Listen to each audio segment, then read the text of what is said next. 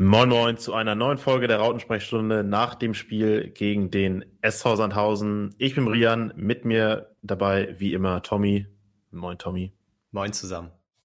Ja, es war, glaube ich, das erwartet schwere Spiel gegen, ja, man kann schon bald sagen, einen Angstgegner ähm, aus Sandhausen, beziehungsweise in Sandhausen.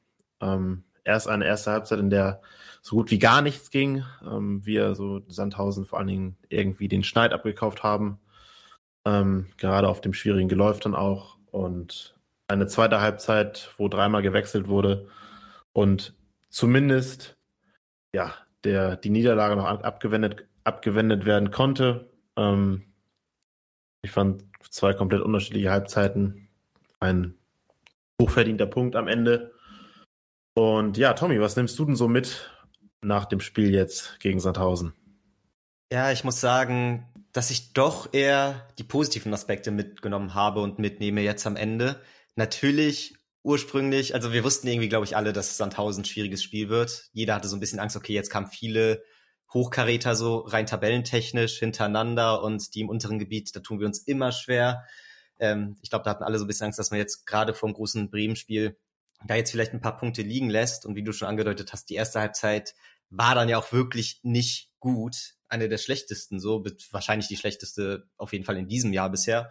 Und ich nehme dann eher als positiven Aspekt mit, wie gut wir dann in der zweiten Halbzeit zurückgekommen sind. Was, glaube ich, nicht selbstverständlich ist, dass wirklich die Halbzeiten so unterschiedlich waren und auch ein wahnsinnig positiver Aspekt meiner Meinung nach, weil wir das ja auch oft in der Vergangenheit angesprochen hatten, dass die Wechsel kaum irgendwie nochmal Akzente setzen, fand ich mhm. sehr cool, dass jetzt in der Halbzeit halt wirklich dreimal gewechselt wurde und du den Impact dieser Wechsel gemerkt hast. Dass wirklich drei Wechsel waren, die meiner Meinung nach den Spiel wahnsinnig gut getan haben. Und ich glaube auch gerade im Verhältnis ähm, ja, zu Bremen jetzt und allgemein zur Konkurrenz, da ist dann auch nochmal dieses Positive, dass die natürlich auch Punkte liegen lassen haben.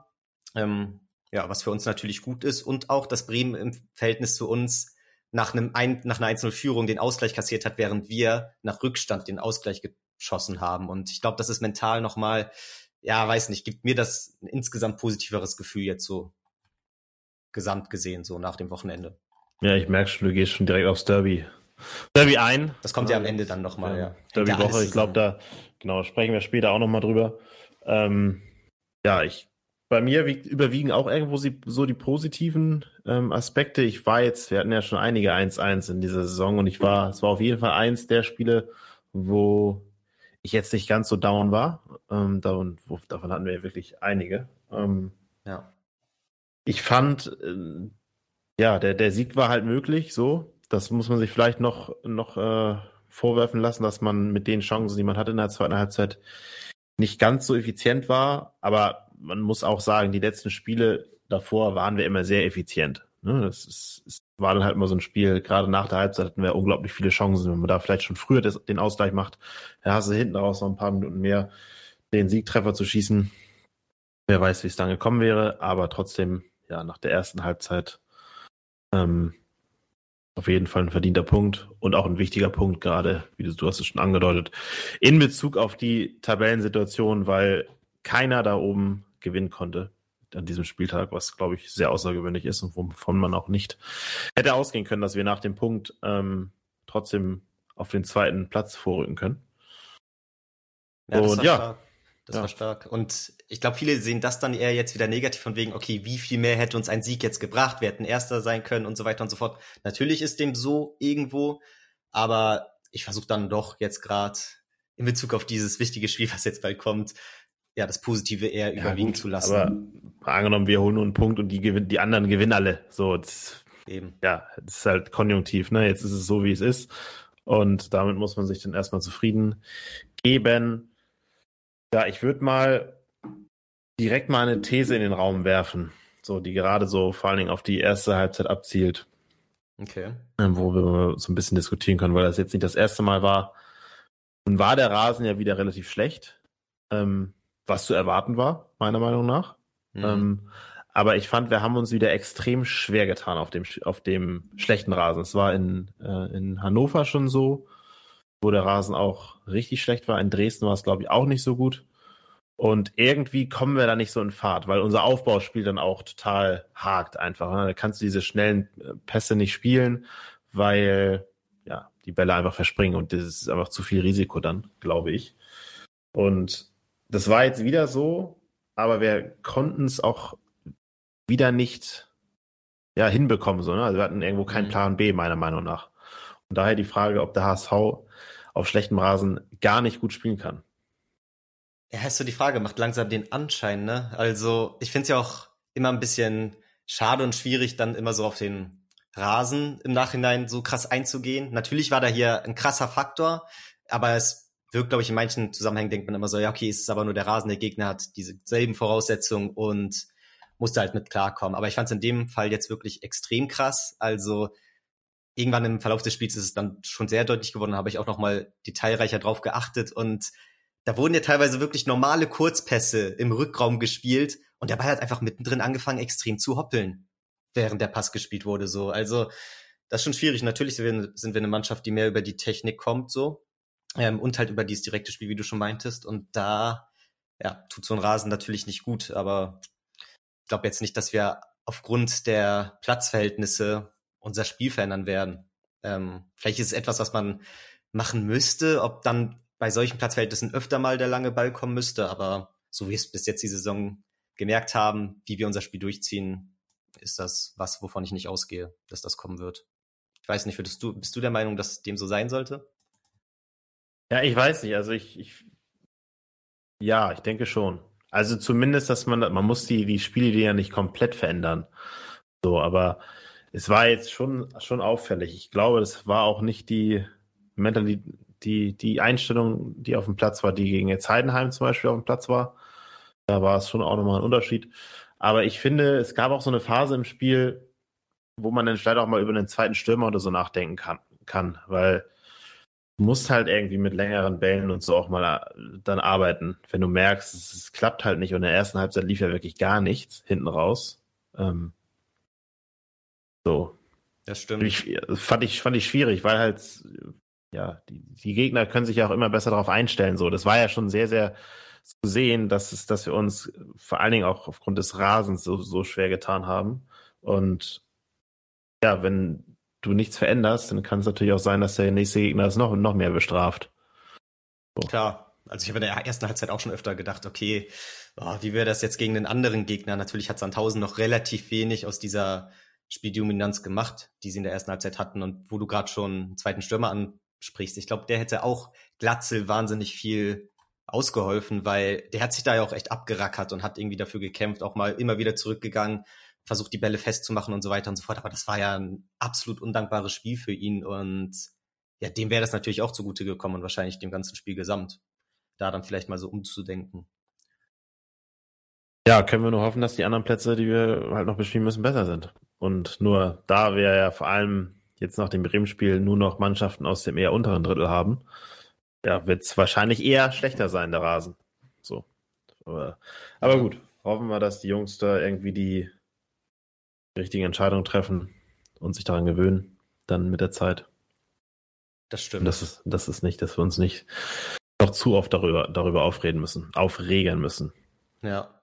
Ja, da kam halt einfach wahnsinnig viel zusammen in der ersten Halbzeit. Einerseits natürlich der Platz, andererseits aber auch Sandhausen, die wirklich von Anfang an zu 100 Prozent am Start waren. Also, ja, die haben halt genau so gespielt, wie man gegen uns spielen muss. Schon die guten Aspekte, die Heidenheim gegen uns gut gemacht hat, denke ich, perfekt aufgefasst und das gegen uns top umgesetzt. Und wir wurden da echt so ein bisschen, ich weiß nicht, ob wir überrascht wurden, aber ich fand in allen Aktionen beinahe in der ersten Halbzeit haben wir immer ein paar Prozent weniger gegeben. Alles, was so die letzten Spiele normalerweise gut funktioniert hat, wie du auch schon meintest, eigentlich diese äh, Effizienz, die war ja nicht wirklich da. Und auch so spielerisch, ich glaube auch abseits der Platzverhältnisse lief da einfach echt nicht so viel zusammen und wir hatten da echt Probleme. Und das ist allgemein mir schon öfter aufgefallen, dass ich finde, wir haben mehr Probleme, wenn die gegnerische Mannschaft richtig aggressiv und früh und ja intensiv ähm, ja presst in der zweiten Halbzeit hat Sandhausen sich da ja auch ein bisschen zurückgezogen und ich habe auch eher das Gefühl gehabt, das hat unserem Spielern gut getan, dass sie uns eher machen lassen haben. Ja, ja, es war in der zweiten Halbzeit ein ganz anderes Spiel. Ja. Also ist natürlich auch so, das Ding kann Sandhausen wahrscheinlich nicht über 90 Minuten durchziehen, aber ich glaube, das ist dann auch viel so kopfmäßig, was da mitspielt, von wegen, okay, führen jetzt 1-0 in der Halbzeit gegen Hamburg und irgendwie ziehst du dich dann automatisch ein bisschen zurück, versuchst eher auf Nummer sicher. aber ist dann wahrscheinlich aus deren Sicht dann eher kontraproduktiv gewesen und kam uns dann natürlich zugute, dass wir gut in die zweite Halbzeit gestartet sind. Ja, ich meine, in der zweiten Halbzeit haben wir ja nur noch wie gespielt und da war es dann halt, wir hatten ja gar kein richtiges Aufbauspiel mehr von hinten raus, weil wir eigentlich so hoch standen die ganze Zeit. Ähm, am Ende hatten wir ja auch 74 Prozent Ballbesitz, so dreimal so viele Pässe gespielt. Ähm, ja, das äh, Heidenheim, Heidenheim, Sandhausen eine, eine Passquote von 52 Prozent. Es zeigt ja im Prinzip, dass die viele Bälle rausgeschlagen haben und eigentlich nur noch verteidigt haben. So, ähm, von daher würde ich jetzt nicht sagen, dass wir das Spielsystem verändert haben in der ähm, zweiten Halbzeit und wir haben uns immer noch schwer getan mit, mit den äußeren Bedingungen. Ich glaube einfach, dass die Wechsel so ein bisschen frischen Wind reingebracht haben, weil die Mentalität auch in der ersten Halbzeit nicht so war, wie sie hätte sein müssen.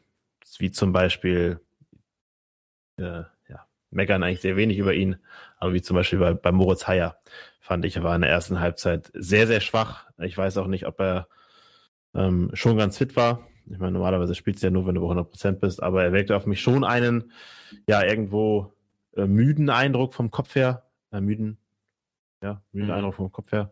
So auch beim, beim 1 zu 0 bleibt er da hinter Mann stehen. Ähm, sieht extrem unglücklich aus. Und es gab auch noch ein paar mehr Aktionen, wo er einfach ja nicht auf der Höhe war. Ne? Ja. Wurde dann ja auch rausgenommen in der Halbzeit und für durch Jan, Jan Jammerer ersetzt. Von daher passt es das ganz gut zusammen, dass wir einfach auch kopfmäßig nicht da waren, wo wir die letzten Wochen waren. Das stimmt, stimmt. Moritz Heyer wirkte echt komplett neben der Spur. Ähm, hast du ja, glaube ich, auch nochmal angesprochen. Ähm, ja, genau, ob er ganz fit war. Also das wurde ja auch ein paar Mal vom Kommentator, glaube ich, kurz angedeutet, ob da irgendwas war. Also ich hatte dann vorhin jetzt nichts gelesen, von wegen, okay, unklar, ob Paya spielen kann und jetzt trotzdem und ob das dann irgendwie darauf zurückzuführen war.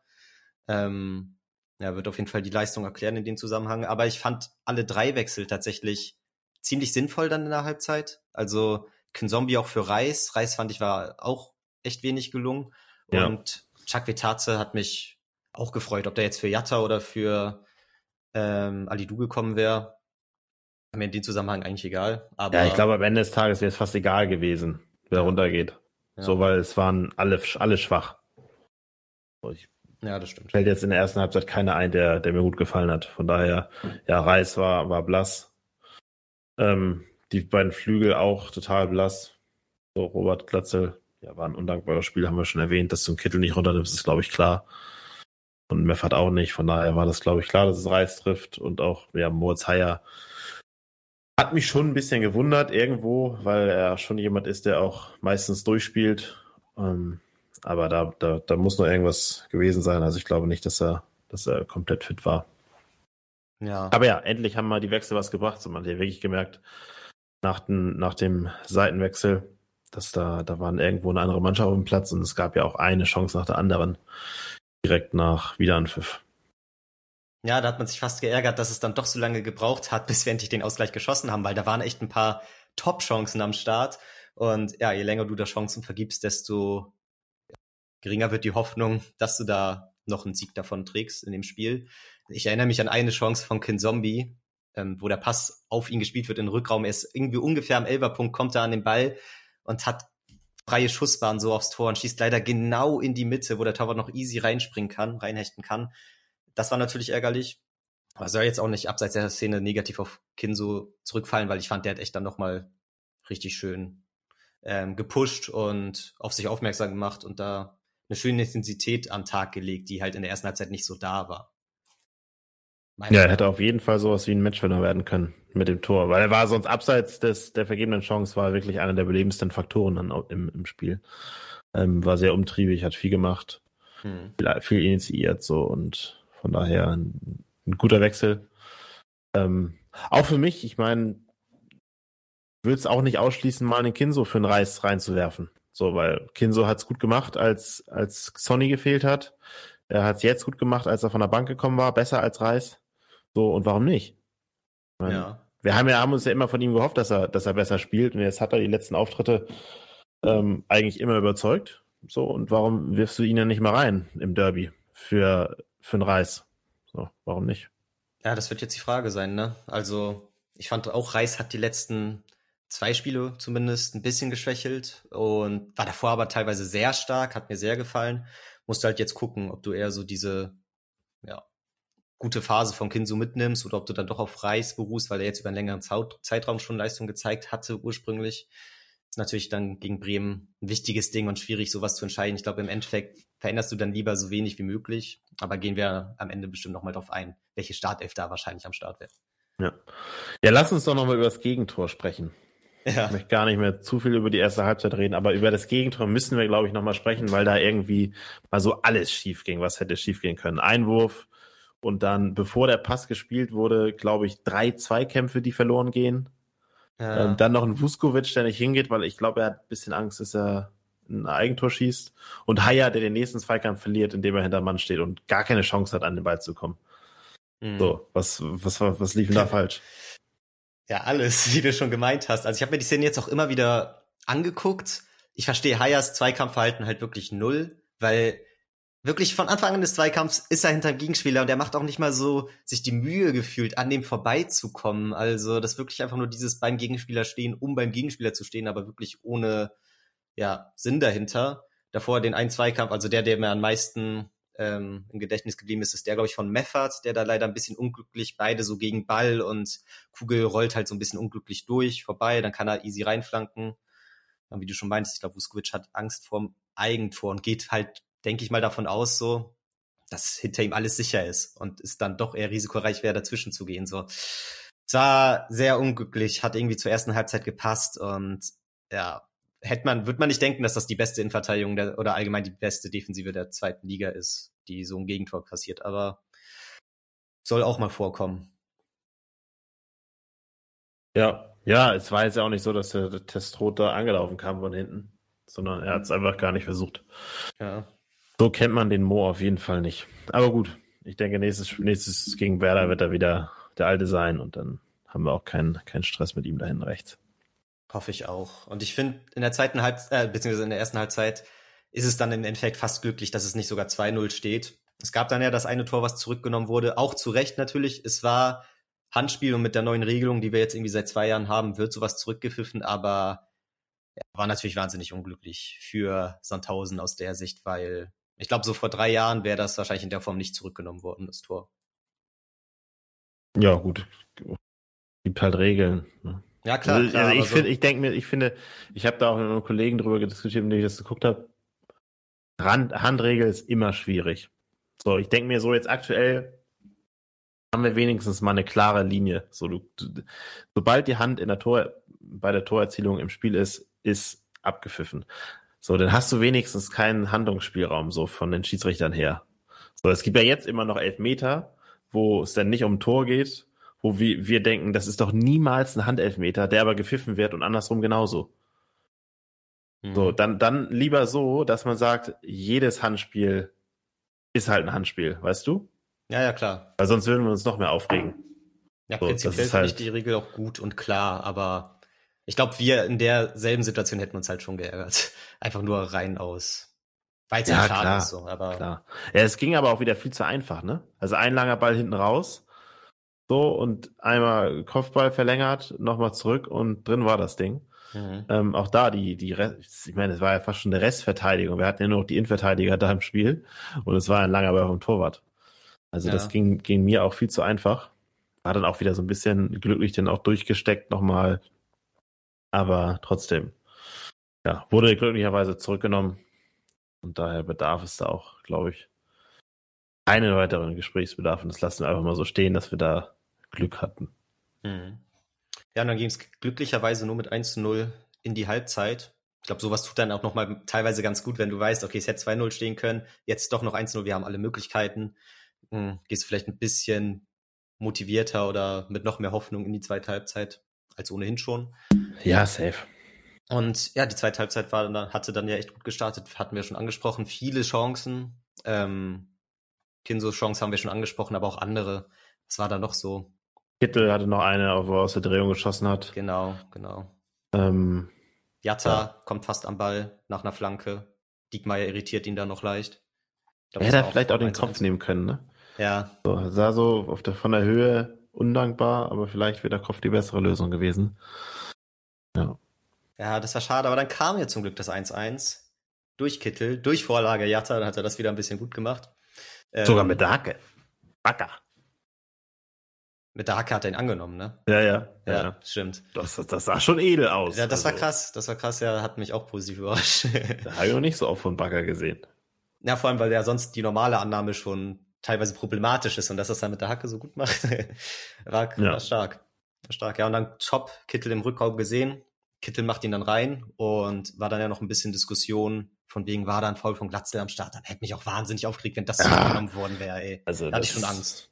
Ja, ich hatte es so, so vermutet, so weil der Handelfmeter so auch so ein enges Ding im Prinzip, obwohl es eigentlich kein enges Ding ist, weil Hand ist Hand. So, aber man denkt dann so, okay, jetzt denkt der Schiedsrichter, da hat er ein Tor zurückgenommen, muss der jetzt bei uns auch das Tor zurücknehmen? So, die Gedanken hatte ich dann schon. Hm, ja, aber war, also für mich war es auch zu wenig, da das, das zurückzupfeifen.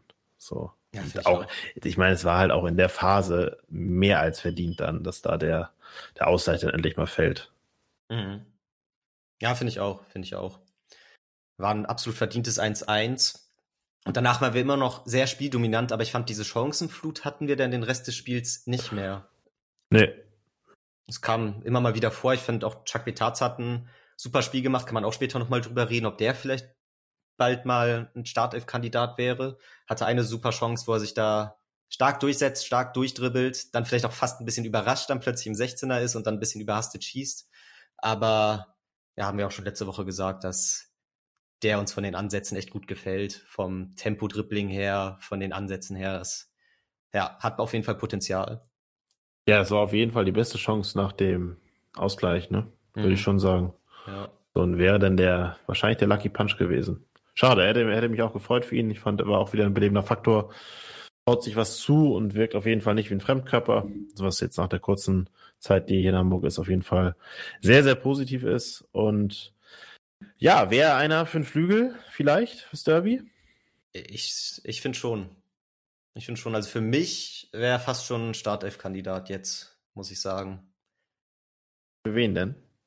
Egal. Ja, halt Jatta oder Alidu, ne? Ähm, ich finde, Jatta hatte jetzt nochmal die gute Aktion natürlich durch die Vorlage, aber abseits davon, finde ich, ist ihm im Spiel echt nicht viel gelungen und er hatte auch wieder sehr viele ganz komische Aktionen mit komischen Pässen und komischen Ballbehandlungen. Natürlich ja, macht einmal, er viel wieder durch einmal, ja. einmal, wo er, wo er sich, äh, wo er umfällt beim Laufen. Ja, stimmt, aber das hat ja sogar noch irgendwie funktioniert, ne? Wo er, nee. Oder nee? Äh, nee da ist er, wollte er sich drehen im Laufen und hat dann den Ball auf sein Knie bekommen und der ist dann ins Ausgegangen. So, das war Wurde so er nicht sogar noch gehalten, der Ball ich weiß Spiel? Nicht. Ich weiß nicht. Dachte ich zumindest. Dann dachte ich so, okay, nice, war ja krasse Technik, haha. Dann auf den. Aber ähm, ja, es, es, es wirkt halt teilweise einfach diese so typisch Jatta-mäßig. Ali Du war jetzt aber auch nicht mega gut, ne? Ähm, den traue ich dann vielleicht noch manchmal so eine Aktion aus dem Nichts zu, so ein geiles Tripling, so ein coolen 1 gegen 1 Moment, der dann irgendwie doch Raum schafft. Ich weiß nicht. Also ich würde tatsächlich eher dazu tendieren, Chuck Vitaze für Jatta. Ja, und weil ich auch finde, dass Jatta Da machst du gerade Feinde, ne? Weißt du. Echt, meinst du? Also schon, ja. ja, Jatta ist halt auch Derby-Held, ne? Ja, schon, aber Jatta kommt auch geiler von der Bank, meiner Meinung nach. Also da kannst du ja in der zweiten Halbzeit reinbringen und dann pusht er nochmal richtig. Finde ich irgendwie cooler. Ja, ich, ich glaube nicht, dass das machen wird, weil ein Grund äh, ist, ich glaube, die beiden sind da schon noch ein Stückchen schneller und es wird gegen Bremen ein anderes Spiel werden. Ja, okay. Stimmt. So, hätte man gewusst, dass Chuck Vetaze schon so gut drauf ist, wäre, glaube ich, auf jeden Fall ein Kandidat für mich für Jatta gewesen gegen Sandhausen, weil einfach Jatta nicht so viele Räume bekommt gegen Sandhausen. Mhm. So, da kann er seine, seine Stärke nicht so ausspielen und man da eher ja, jemanden braucht, der Lösung findet. Und da ist Chuck Vetatze, glaube ich, schon der bessere Fußballer. Mhm. Aber jetzt gegen Bremen sehe ich das ein bisschen anders, weil ich glaube, wir werden mehr Platz bekommen. Ähm, auch Bremen ist defensiv anfällig, gerade auch, weil sie auch gerne mal hochstehen. Ähm, von daher glaube ich, dass Jatta und Alidu spielen werden. Einfach aufgrund der, der, weil es halt, wir spielen wieder gegen eine gute Mannschaft und das hat gegen, gerade gegen die guten Mannschaften irgendwo ja doch sehr gut funktioniert. Ja. Und deswegen glaube ich, dass, dass die beiden schnellen Jungs da auf dem Flügel starten werden. Ja, so rein realistisch gesehen, denke ich, du hast recht. Also so auch wie ich Tim Walters Wechselpolitik bisher wahrgenommen habe und so. Ähm, ja, wäre es unwahrscheinlich und komisch, jetzt vor einem großen Derby-Spiel, absolutes Topspiel in der zweiten Liga, da jetzt so eine Wechselung durchzuführen. Da stimme ich Wer dazu. jetzt, ja, ja, ich, ich komme jetzt mal auf jemanden, der jetzt wieder eine Option darstellt. Nach, ich glaube, fast 190 Tagen Verletzung ist Joscha Wagnumann wieder das erste Mal im Kader gewesen gegen Sandhausen. Mhm. Und Tim Walter, da haben wir ja auch, glaube ich, schon mal ein, zwei Mal drüber geredet. Und Tim Walter hat es vor ein paar Wochen auch schon auf der Pressekonferenz angedeutet, als Joscha wieder ins Mannschaftstraining eingestiegen ist, dass Joscha für ihn auf jeden Fall auch eine Alternative für den Flügel darstellt. Mhm. Was ich erstmal echt gut finde und ich sehe auch gerade, dass da, dass der Joscha da seine, eher seine Stärken hat als in der Defensivarbeit. Ähm, ja, ich meine, warum, warum nicht, ne? Ich meine, ab der 70. Minute oder so, ihm mal ein paar Minuten zu geben. Ähm, wie siehst du das? Ja, probieren kann man es auf jeden Fall. Ich denke mal, wenn Tim Walter da schon so diese direkten Vorstellungen hat, dann werden sie da auch im Training ähm, schon in die Richtung gearbeitet haben, gehe ich von aus. Ähm, dementsprechend kommt es, glaube ich, nicht von ungefähr. Und wir haben ja auch schon in vergangenen Folgen immer wieder angedeutet, dass da er seine, ja, seine Stärken liegen. Ich glaube jetzt auch mittlerweile auf Außen sind wir dann, also auf der Außenverteidigerposition sind wir in irgendeiner Form ähm, nicht mehr so schlecht besetzt. Kann man jetzt auch Jamera für Haya und hat das auch gut gemacht, meiner Meinung nach. Ist da ein guter Ersatzspieler. Und ja, auf Außen, in der Offensive sind wir natürlich dementsprechend eher nicht so gut besetzt, haben wir auch immer wieder angesprochen. Und dann da gibt's ja absolut Sinn, Wagnumann in der Position mal auszuprobieren. Ist halt die Frage, wann du das jetzt machst. Natürlich meiner Meinung nach nicht im nächsten Spiel, aber so in Zukunft, im Rest der Saison, da mal sich so langsam rantasten und gucken, wie er sich da schlägt, ähm, würde ich gut finden. Ja. Ja, ich glaube, es tut einfach gut, noch eine weitere Alternative zu haben auf dem Flügel. Und er konnte ja auch über beide Seiten, ne? Also zumindest ja, aus, aus der Verteidigung. Also ich fand sogar, als, als er als Linksverteidiger gespielt hat, hat er fast seine besten Spiele gemacht. Ja, eben. Komischerweise. Und das wäre ja auch mal ganz cool, da jemanden zu haben, wieder der. Die ja. rotieren da ja sowieso immer viel rum. es ist halt, es ist halt, er ist auf jeden Fall ein Spieler, den, glaube ich, Tim Walter sehr, sehr mag. Mhm. er, er ist jemand mit einem unglaublichen Potenzial. Das hat Joscha. Er ist extrem schnell, er hat einen krassen Körper, er ist groß, er ist beidfüßig. Er muss dieses Potenzial irgendwie nur noch mal zusammenkriegen und das hat er leider bisher noch nicht geschafft. Aber das Potenzial ist zweifelsohne da und das weiß auch Tim Walter und ich glaube, er mag ihn vor allen Dingen so gerne, weil er so vielseitig ist. Er kann rechts hinten spielen, er kann links hinten spielen, kann rechts offensiv spielen, kann links offensiv spielen und das ist im Prinzip prädestiniert für Tim Walter, weil er genau solche Spieler mag, die überall spielen können, die rotieren können, die schnell sind, körperlich stark ähm, das ist im Prinzip ist, glaube ich, Joscha Wagnermann jetzt, jetzt ja, übertreibe ich vielleicht ein bisschen so auch Tim Walters Wunschspieler. Mhm. Also einfach, weil er ist jetzt noch nicht da, wo er, wo er sein kann, aber er bringt, glaube ich, sehr, sehr vieles mit, um im System Walter, ähm, ja, sag mal, besser aussehen zu können als in der Vergangenheit. Ja, das hoffe ich. Das hoffe ich. Kann ja auch sein, dass es jetzt einfach zwischen ihn und Tim Walter so perfekt passt, dass er da jetzt endlich seine Leistung hervorruft, wo wir wissen, rein theoretisch hat er die inne. Weil ich muss auch sagen, so in der Vergangenheit, als er öfter gespielt hat, ähm, ja, hatte ich dann, ist jetzt nicht so, als wäre er der perfekte Spieler gewesen, der immer alles richtig gemacht hat. Da haben ich oder haben wir gewisse Aspekte auch ja, wieder negativ aufgestoßen. Ich kann jetzt gar nicht mehr so ganz zusammenfassen, was es war. Die Ansätze hat man immer gemerkt, die da waren.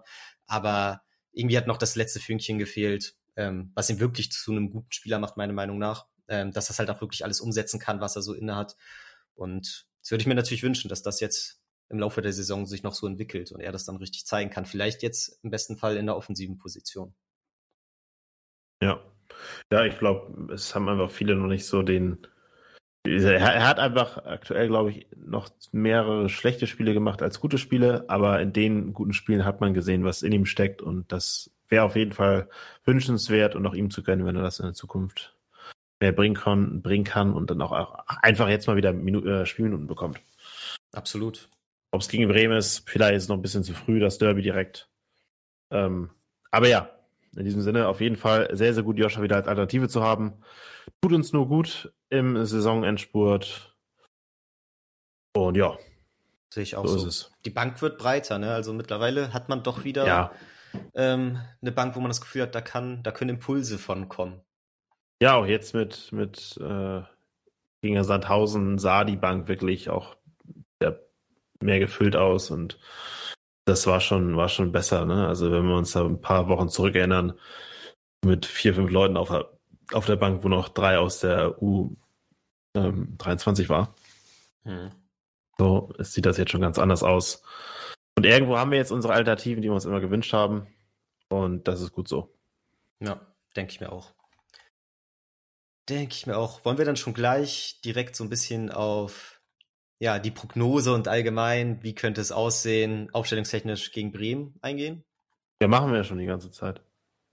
Ja, so ein, so ein bisschen nebenbei. ja, also ich glaube, Sandhausen, Sandhausen schließen wir ab. Wir halten noch mal fest, wir tun uns weiterhin gegen äh, Teams, die da unten stehen, enorm schwer.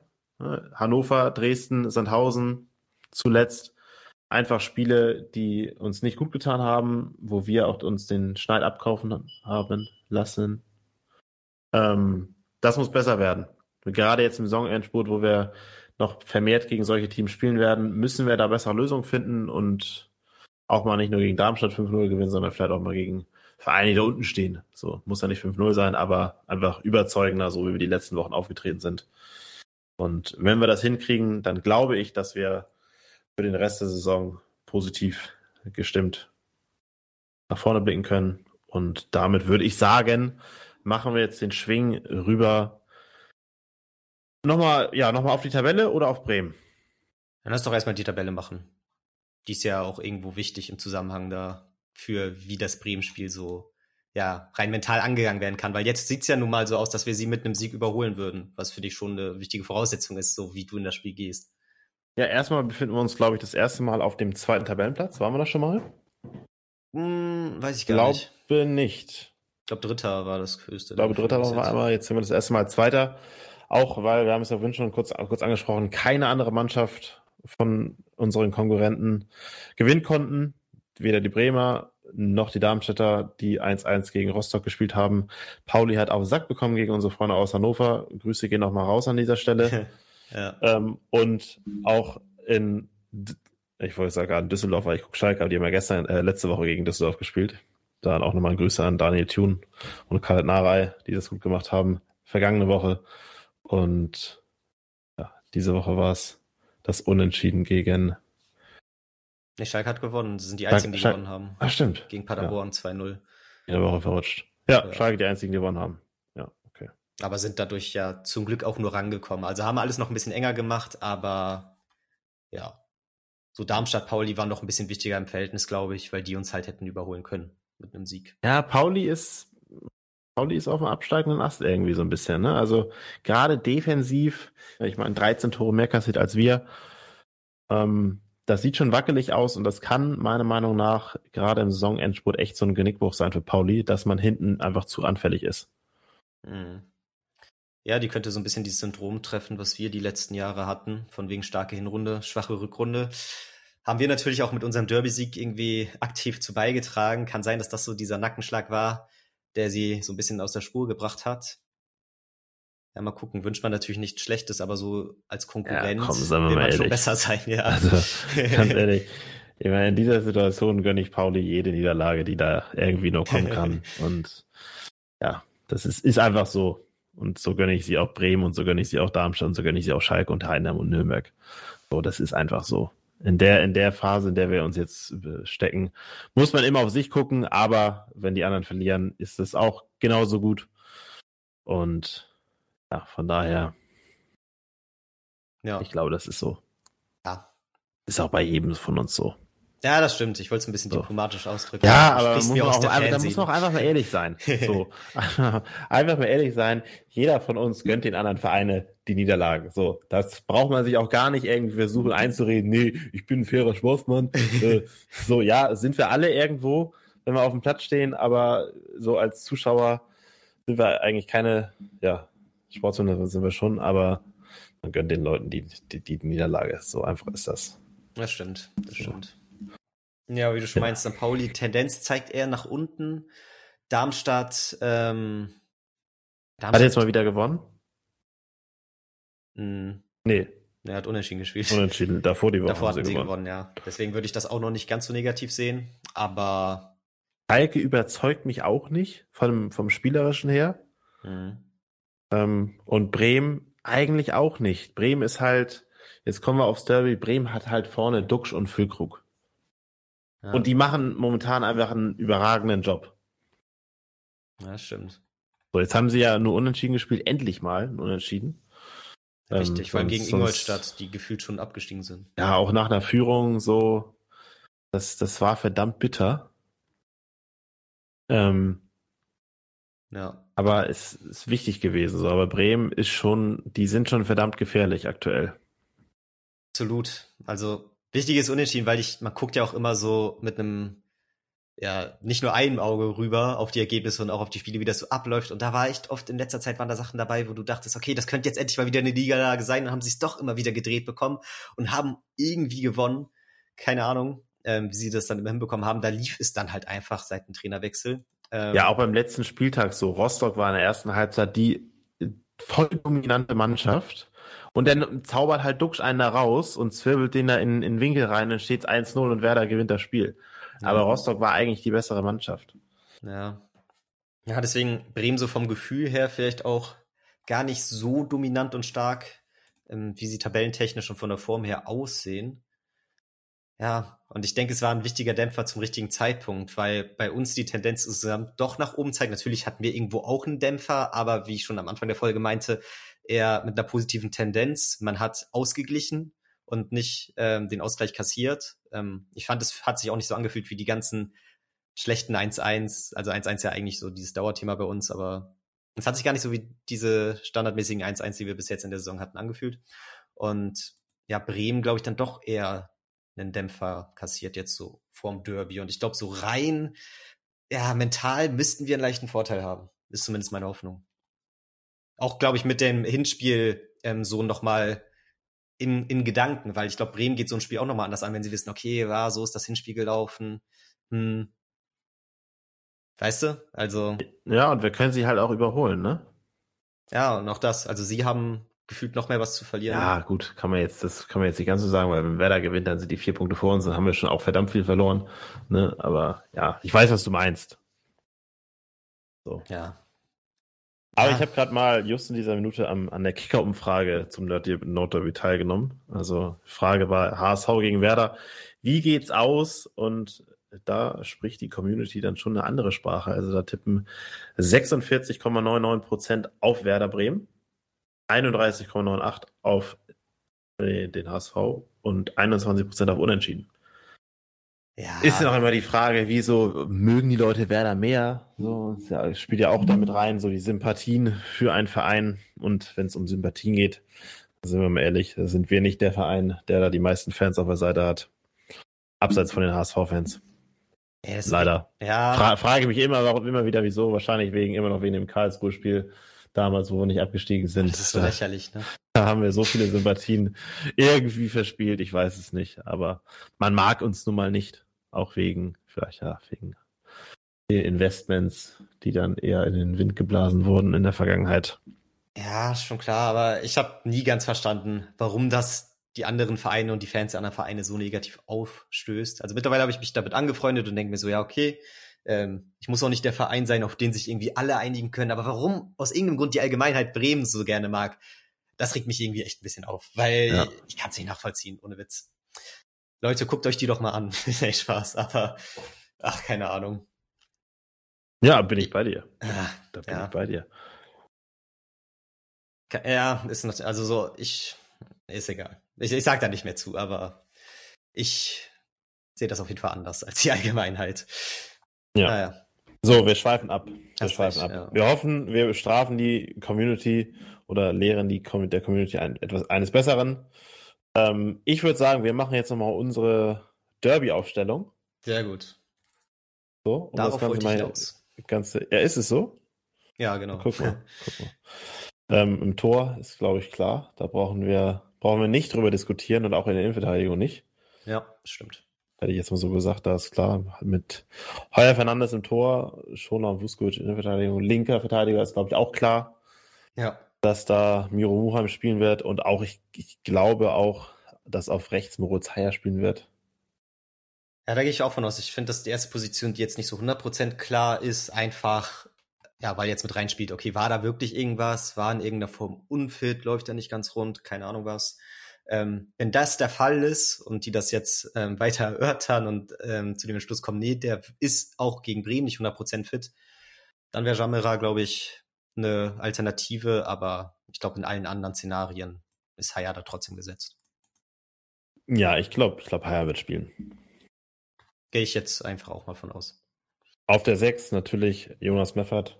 Einer der wichtigsten Spieler glaube ich, in unserem System, wenn nicht der wichtigste. Es gibt immer, ich, ich treffe immer wieder Leute, die sagen, der Meffert kann kein Fußball spielen im Stadion. Echt? Wo ich so echt denke, ey, Digga, hast du eigentlich, hast du überhaupt irgendwie ein, auch nur einen Funken Ahnung von Fußball? Ja. So, weil es, ich habe echt schon mehrere davon getroffen, wo ich jedes Mal mir nur einen Kopf fassen kann, weil der Typ so wichtig ist für unser System. Ohne ihn wird es alles nicht funktionieren, was wir machen. Mhm. Ja, absolut. Absolut. Und ich finde, der ist auch in so einem Spiel gegen Bremen, hat er gefühlt auch nochmal einen ganz anderen Stellenwert als gegen Sandhausen. Ja. Ich glaube, da kommen seine positiven Aspekte noch viel mehr zu tragen und ich finde ihn auch absolut wichtig. Aber viele haben halt eher so die Sicht darauf, was mit dem Ball gemacht wird, was nach vorne produziert wird und den Rest blenden sie irgendwie aus oder haben da einfach nicht so das Auge für. Schade, aber ist leider oft so. Ja.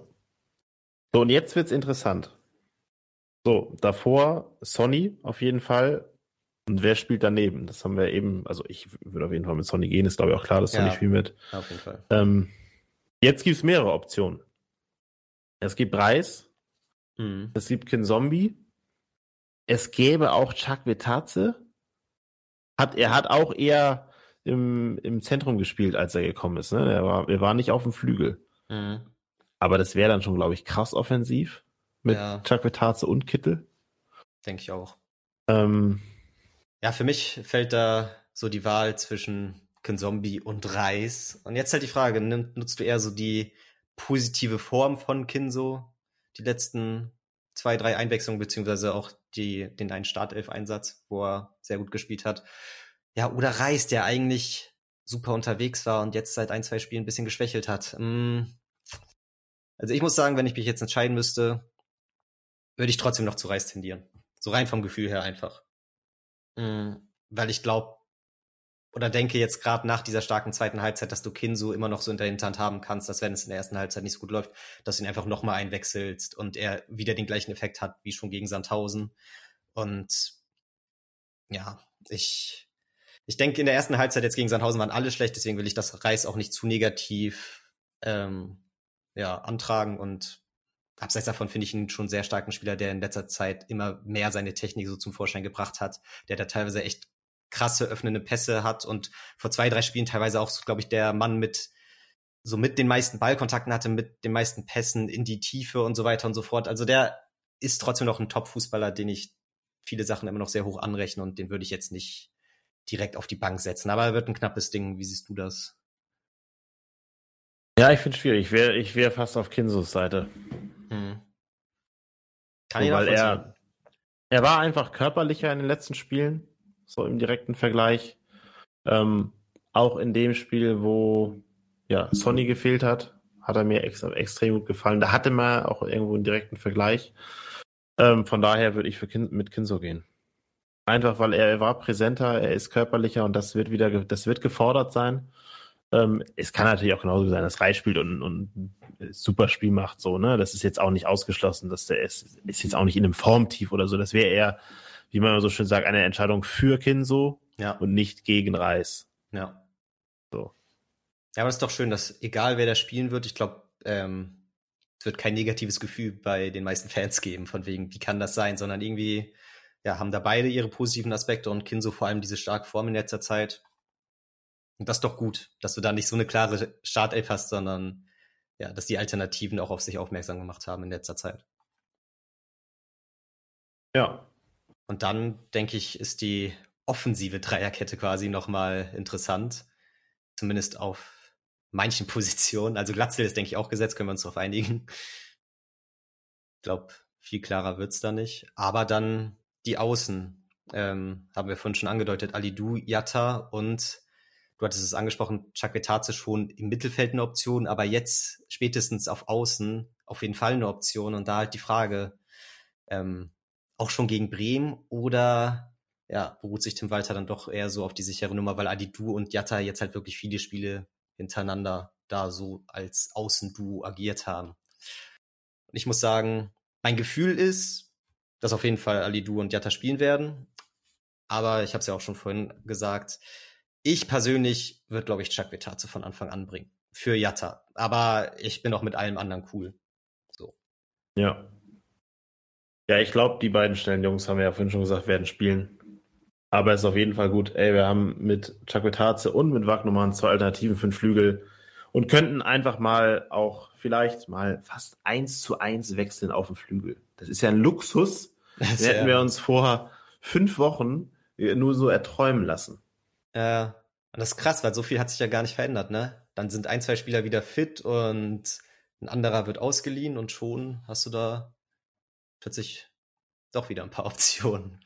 Weil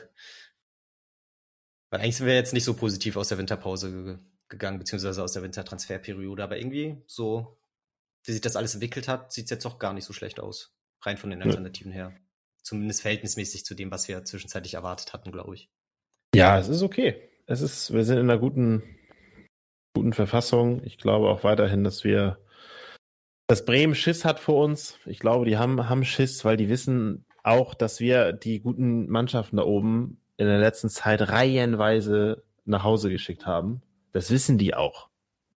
Und die wissen auch, dass wir gegen bessere Mannschaften besser sind.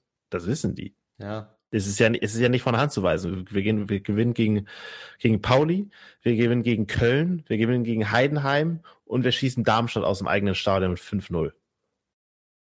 Das machst du, das machst du nicht, das ist kein Zufall. Das ist schon eine Ansage, ja. So, und das weiß auch Bremen und deswegen haben die die Hosen voll. Und das finde ich schön, auch mal so aus Fansicht, weil ich muss sagen, in der Vergangenheit bin ich auch oft eher so mit einer Angst in Derbys gegangen und hatte nicht so das beste Gefühl, auch aufgrund von vergangenen Spielen. Und jetzt ist echt so eins der wenigen Male, also Bremen-Duell hatten wir jetzt allgemein länger nicht mehr, ähm, aber auch so in Verbindung mit den St. Pauli-Duellen und so, ähm, muss ich sagen, doch, ich, wir gehen da, glaube ich, mit breiter Brust aufs Spielfeld und auch die Fans mit breiter Brust und ja, ich finde das einfach ein gutes Gefühl und ja, ist natürlich, also wir wissen alle, das wird ein arschknappes Spiel und auch wenn es am Ende nicht reicht, will ich jetzt nicht, dass die Enttäuschung, also natürlich die Enttäuschung wird groß sein, aber du weißt, was ich meine. Ich will jetzt nicht. Ja, Niederlage wäre wär Abfuck. Ja. Niederlage wäre der totale Abfuck. Es ist ja. einfach so. Es, es, es, es, es wird wieder ein 90 Minuten Leiden, wahrscheinlich. Es wird eine Nervenschlacht. Man führt wie gegen Darmstadt 3-0, aber selbst dann wird's, wird man leiden. So ähm, ja, man kann, man kann einfach hoffen. Ich meine, in der letzten Zeit, die Mannschaft hat uns oft, ja, überrascht, positiv und hoffen wir einfach, dass sie es auch gegen Bremen wieder tun. Wieder mit 100% äh, Mentalität. Und, wie sagt der Trainer immer, Bereitschaft, äh, Willen ja. am Start sind. Und ja, dann, dann, dann, dann kann man auch verlieren. Ähm, aber ich glaube, das steigert unsere Chancen nur auf ein positives Ergebnis. Ja, und in diesem Sinne, glaube ich, haben wir jetzt auch schon über dieses Sandhausen-Spiel ganz schön lange gelabert. Das stimmt, hätte ich gar nicht gedacht. Ich dachte, ähm, okay, das Spiel bietet jetzt gar nicht so viel Gesprächsstoff, aber kommt ja Ja, die Brisanz vom ne? Nordderby ist halt auch immer schon krass so. Ne? Es kribbelt halt und äh, ja, es ist. Es wird krass. Es ist einfach eine kranke Konstellation. Ja, erster gegen erster zweiter. Gegen zweiten. Bremen gegen HSV. Ein es, Punkt geht um, es geht um Aufstieg, ein Punkt Unterschied es könnte nicht dramatischer sein. Es könnte es einfach nicht. Ja, also absolutes Topspiel dieser Zweitligasaison, denke ich mal. Also ich glaube, krasser kann es gar nicht werden. Und ich glaube auch generell in Deutschland, das ist eins der Spiele diese Saison, egal ob erste oder zweite Liga, worauf sich das ganze Land freut. Das stimmt. Das, das ist einfach so. Es ist erste Liga ist einfach aktuell nicht so attraktiv wie die zweite Liga. Das sage ich jetzt einfach nochmal was da in der ersten Liga gerade abgeht, ist äh, in der zweiten völlig, völlig geisteskrank. Und ich glaube, das Nordderby wird auf jeden Fall, was auch so äh, TV-Quoten uns angeht, richtig, richtig ziehen, weil es einfach, ich glaube momentan, dass es ist das interessanteste Spiel, was wir haben. In Deutschland? So. Ich würde sagen, weil guck mal in die erste Liga. Da, da, da gibt es kein äh, Revierderby mehr. Schalke Dortmund gibt es nicht. Du hast Bayern Dortmund oder Bayern Leipzig. Das ist auch interessant für die Allgemeinheit, weil es da irgendwie den Bayern spielt und so. Aber wenn es wirklich um das Interesse an, einer, an, an einem Spiel geht, so Dortmund Bayern guckst du dir an, weil es halt Dortmund Bayern ist. Ja. So. Aber das reine Interesse HSV gegen Werder in der Konstellation gab es so einfach extrem lange nicht und das deswegen behaupte ich, das ist das interessanteste Spiel aktuell, was es im, im deutschen Fußball geben kann. Ja, gehe ich mit. Geh das klingt mit. jetzt krass erstmal so, aber wenn man mal drüber nachdenkt, so was haben, was gibt's halt noch? Ja, weiß ich auch nicht. Also wahrscheinlich am ehesten wirklich diese Bayern-Dortmund-Konstellation, aber die kriegst du ja auch kaum mehr in einer interessanten Tabelle hin, ne? Dass du wirklich nee, das eben. Gefühl hast, okay, das kann jetzt was verändern, rein auf Meisterschaftssicht so. Und ich finde auch so von den Emotionen her und wie viel dahinter steckt und auch so von Phantom her, da ist einfach Bremen HSV eine ganz andere Nummer, meiner Meinung nach. So ist natürlich auch aus HSV-Sicht nochmal eine andere Sache, aber da, da steckt schon wahnsinnig viel hinter. Und ich, ich will da jetzt nicht so negativ auf Bayern-Fans oder so ausgehen, aber ganz ehrlich, wenn Bayern da irgendwie so ein Derby verliert, dann hat das nicht dieselbe Tragweite für die meisten Fans, wie wenn wir Hamburger so ein Derby gegen Bremen verlieren würden. Sage ich jetzt einfach mal so in den Raum. Weißt du, was ich meine? Ja. Ich glaube, das ist emotional doch nochmal eine größere Nummer. Und ja, auch halt einfach mit aufstiegsentscheidend. Wahnsinnig viel hängt da einfach dran. Das ist, das ist einfach absolut krass. Das ist absolut krass. Ich bin froh, dass wir momentan in einer guten Phase sind. Ähm, auch ganz abseits von diesem Unentschieden jetzt, finde ich, gibt die Mannschaft positive Vibes, ähm, gutes Gefühl und man geht mit breiter Brust, wie ich schon meinte, in dieses Bremen-Nordderby und ja, ich habe Bock, bin auch irgendwo schon ein bisschen nervös, muss ich sagen, aber wir schaffen das schon, Leute, wir schaffen das schon. Bin gespannt, ey. Ja, ich bin jetzt schon nervös, wenn ich dran denke. Ja. Bin auch wieder im, Sta im Stadion. Ey, es ist so ja. schade, ne, dass das jetzt so knapp die paar Wochen. Ähm, ja, ein paar Tage. Vielleicht gibt es gegen Karlsruhe noch mehr, sogar mehr Karten. Ja, ja. Also wenn das im vollen Stadion ist, wäre halt absolut geil gewesen. Ja, das wäre geisteskrank gewesen. Schade. Aber naja. Solange wir gewinnen, soll es mir egal sein. Alright. Tommy. Rian. Ich würde sagen, wir schließen hier. Ja. Wünschen euch eine sehr, sehr geile Derby-Woche mit hoffentlich einem positiven Erlebnis am Wochenende. Bleibt cool, wenn man das so sagen kann. Ja. Macht, euch nicht, macht euch nicht verrückt. Und wir hören uns dann nach dem Derby hoffentlich gut gelaunt mit drei Punkten am Start. Und ja, in diesem Sinne, nur der HSV. Nur der HSV.